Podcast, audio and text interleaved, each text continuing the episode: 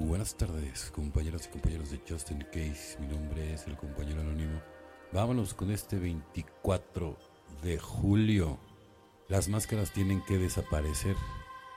Escondimos nuestra poca autoestima detrás de falsas máscaras con la esperanza de engañar a los demás.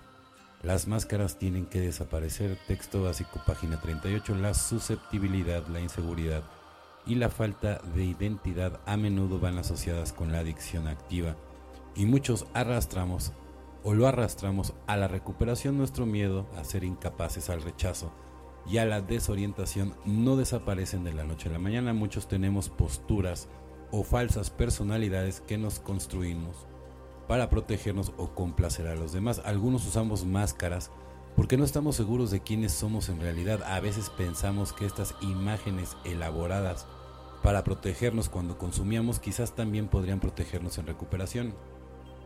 Utilizamos falsas apariencias para ocultar nuestra auténtica personalidad, para disfrazar nuestra falta de autoestima. Estas máscaras nos esconden de los demás y también de nuestra auténtica identidad. Si vivimos en una mentira, estamos diciendo que no podemos vivir con la verdad acerca de nosotros.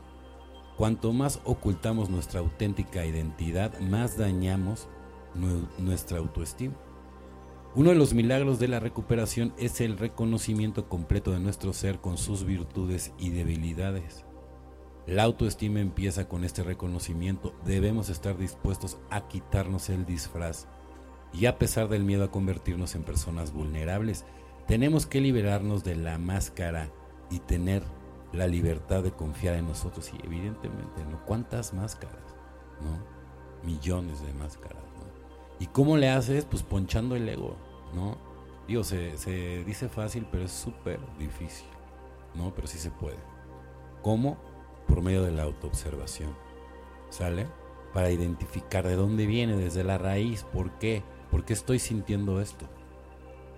Ayudar a otros, nuestras mismas vidas como ex bebedores, problema que somos, dependen de nuestra constante preocupación por otros y de la manera en que podamos satisfacer sus necesidades. Alcohólicos Anónimos, página 19-20. Mi problema era el egocentrismo. Toda mi vida la gente había estado haciendo cosas por mí y yo.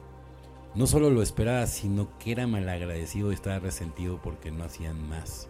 ¿Por qué debía ayudar a otros cuando eran ellos los que debían ayudarme a mí? Si otros tenían dificultades, ¿no se lo merecían? Yo estaba lleno de autocompasión, de ira y de resentimiento, entonces llegué a darme cuenta de que ayudando a otros sin esperar recompensa podría superar esta obsesión egoísta y también que si yo comprendía la humildad, conocería la paz y la serenidad. Ya no necesito beber. Pero es muy, muy, muy difícil, o sea, quitarte todas esas mañas. O sea, ya cuando sales de, la clínica, ¿no? Y todo el tema, ¿no?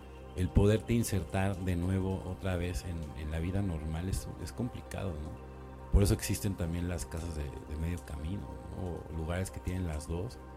Pero sobre todo que tienen los especialistas que te van a ayudar a que encuentres un sentido de vida, ¿no? Que eso es lo, importante y lo interesante, ¿no? O sea, para que realmente puedas llegar a algo positivo, ¿no?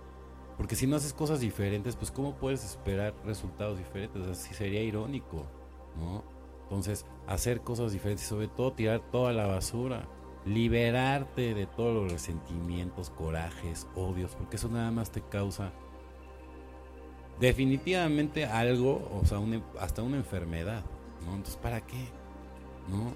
Es mejor ya, o sea, tirar toda la basura, perdonarte a ti mismo, porque si no, no puedes perdonar a los demás, amarte a ti mismo, porque si no, no puedes amar a los demás. Bueno, compañeros y compañeras de Justin Case, mi nombre es el compañero anónimo. Deseo que tengan una excelente noche como yo la voy a tener.